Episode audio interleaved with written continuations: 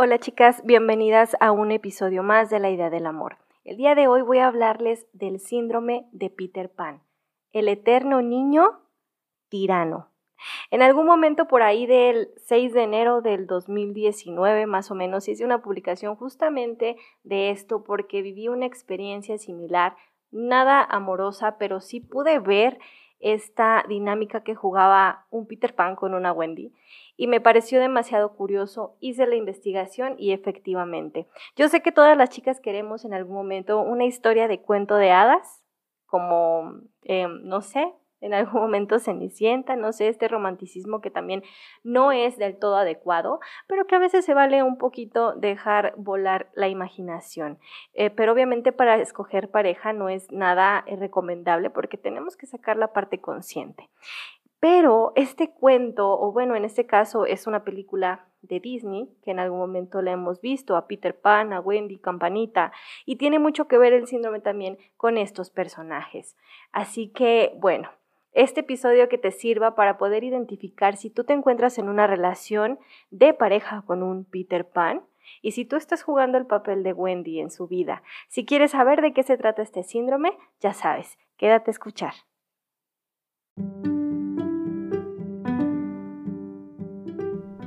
Bienvenida a La Idea del Amor, un podcast que te habla del amor con amor.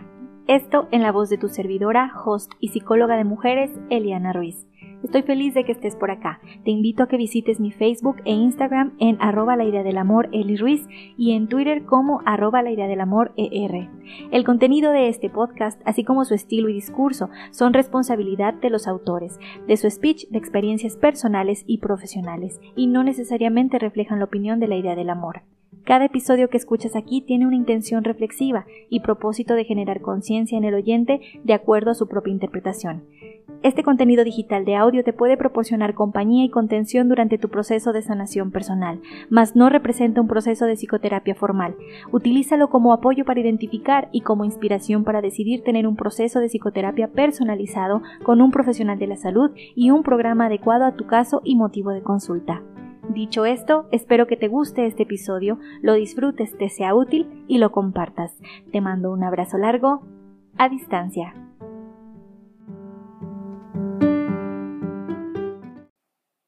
Bueno, el autor del síndrome de Peter Pan es el psicólogo Dan Keely, que escribió justamente el libro que lleva por nombre este mismo que te digo en 1983, en donde nos describió aquellos hombres que no crecieron jamás. Y sí, exactamente así como lo vimos en algún momento en la película de Disney, de Peter Pan, de Wendy y de Campanita. Entonces, de hecho, los personajes definen muy bien, o bueno, en este caso el personaje define muy bien las conductas y esta parte emocional que describe el psicólogo Dan Keely. El síndrome eh, como tal ¿A qué refiere? ¿Cómo se define? Bueno, define alteraciones conductuales y psicológicas del hombre. Por lo regular o en gran medida eh, está destinado a que los hombres son los que lo, lo viven y justamente viene el síndrome complementario que es el de Wendy, que es la contraparte.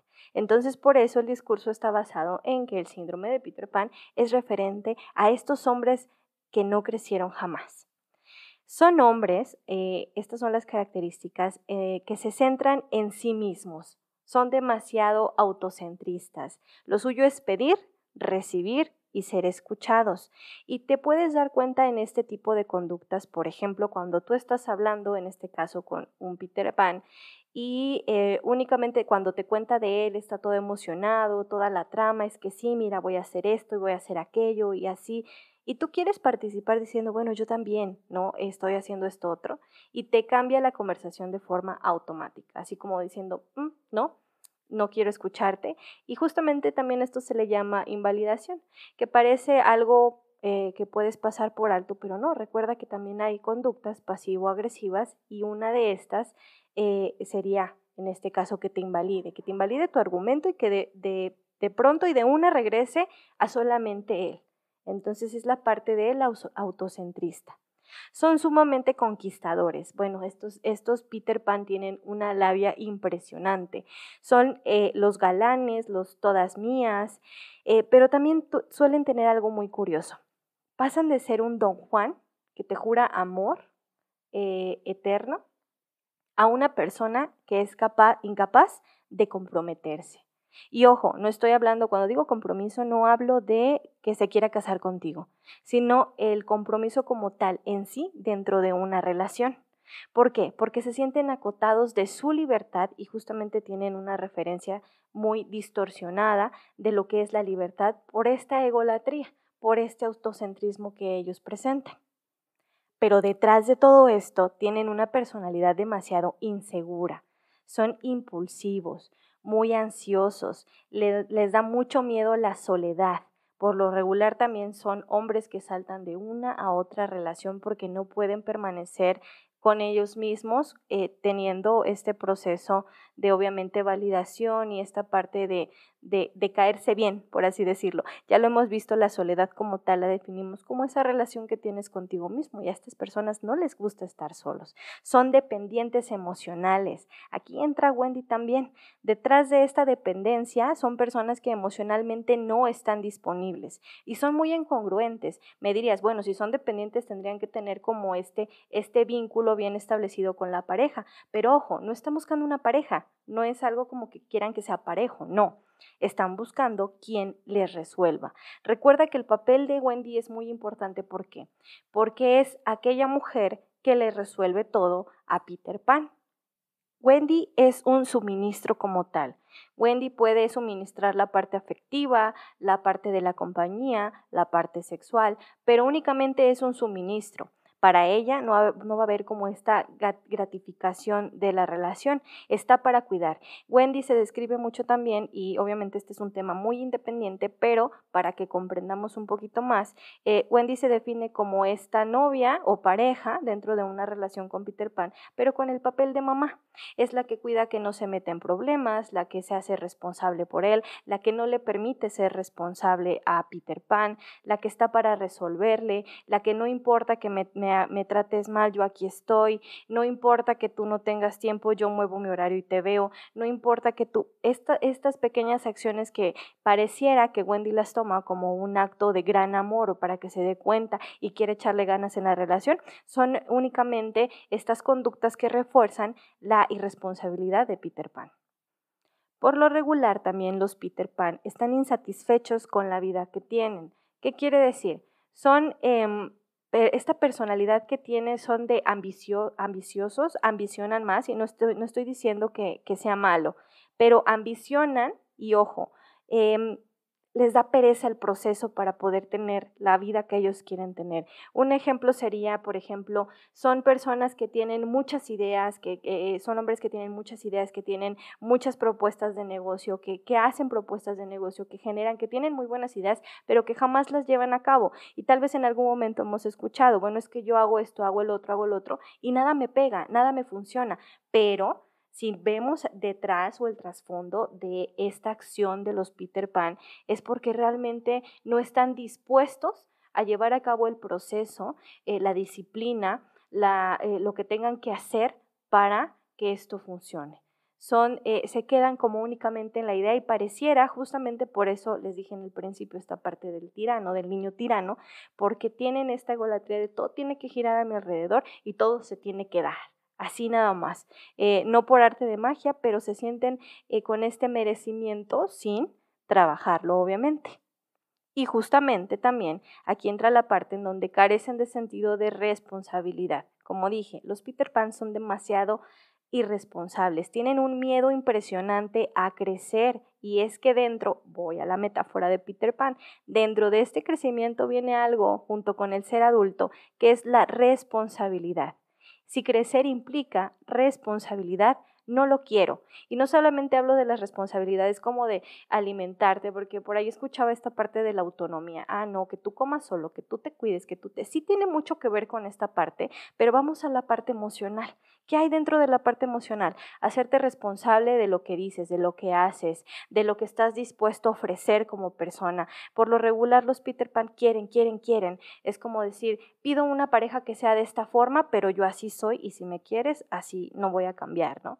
Pero quiero una mujer que sea independiente, que sea autónoma, que sea muy buena onda, que sea bonita, que sea simpática, que, y no hablo de lo, de lo físico, sino como persona. Ah, pero yo, Peter Pan, tengo una actitud que obviamente deja mucho que desear, pero que aparte soy inamovible, así soy. Y quiero que se me cubran estas carencias y estas necesidades. Entonces también habla de esta, de esta falta de responsabilidad afectiva, de esta falta de responsabilidad emocional para con la otra persona. No reconocen sus sentimientos ni tampoco son asertivos a la hora de pedir. Como dije, lo suyo es pedir, pero no dar. Entonces también entra mucho la parte de la poca asertividad que tienen o que también no la conocen. Son intolerantes a la frustración.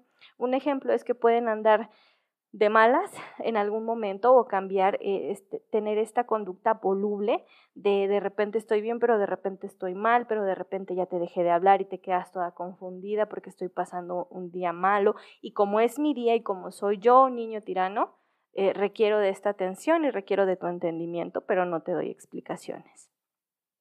Y como no te doy explicaciones, entra justamente esta parte de no asumirse, no asumirse responsable. Siguen viviendo en Disneylandia o donde los atiendan como peques, como pequeños, ya sea con esta figura materna que les dije que es Wendy, la esposa con rol de madre o la pareja con rol de madre o la novia con rol de madre. Son inconstantes, también son intermitentes en sus trabajos, como dije. Pueden eh, tener, em, bueno, dije esta parte del emprendimiento, probablemente emprendan una cosa, no funciona, van a otra, no funciona, van a otra, pero también cuando no tienen la parte del emprendimiento, son hombres que saltan de un trabajo a otro.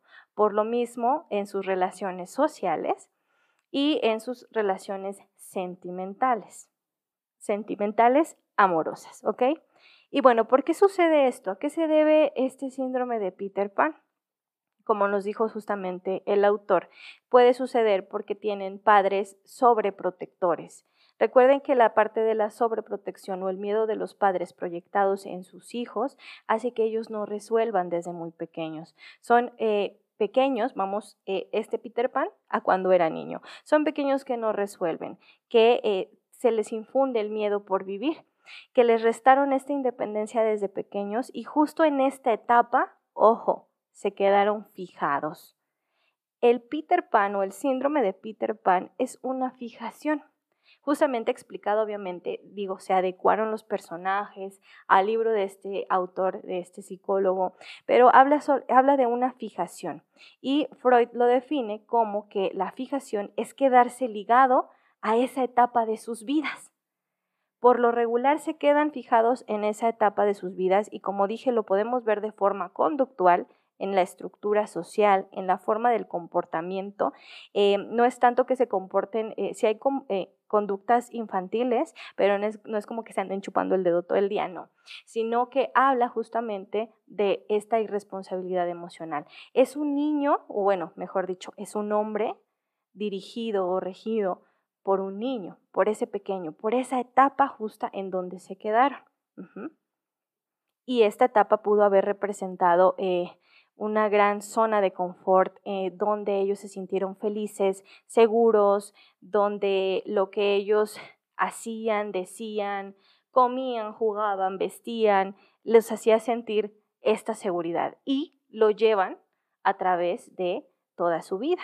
Por lo regular es fácil darse cuenta, eh, no es como que tú lo veas y te des cuenta por la vestimenta, por esta parte de, una de las acciones, no, sino que obviamente se ve reflejado en las conductas, muchas veces también en esta parte eh, lamentablemente, que te das cuenta de que preguntas cuántos años tienes y tienen estas conductas de pequeños, de niños, porque es una distorsión a nivel cognitivo, conductual, psicológico, están distorsionados. Tú realmente podrás tener un diálogo, un discurso con ellos, oye, pero es que no ves mal esto, decir esto, hacer esto, y ellos van a decir no, está muy bien, y te van a responder justamente como respondería ese peque en donde ellos se quedaron fijados en esa etapa de su vida. Y bueno, entonces, si tú tienes un Peter Pan, si estás con alguien así, como te lo he dicho en otros episodios o en otras ocasiones, primero échate un clavado a ti, porque si tú estás dentro de esta relación y, por ejemplo, ya llevas un tiempito con este Peter Pan, muy probablemente andes jugando el papel de Wendy, de esa mamá, de esa mamá que no le permite a su Peter Pan ser responsable, de esta Wendy que no le permitía eh, o que andaba cuidando todo el tiempo a Peter Pan, justamente el rol de novia, eh, bueno, mejor dicho, el rol de madre siendo la novia. Entonces, si tú ya te identificaste, te tengo una buena noticia si es que tú estás ejerciendo el papel de Wendy. Que Wendy sí creció.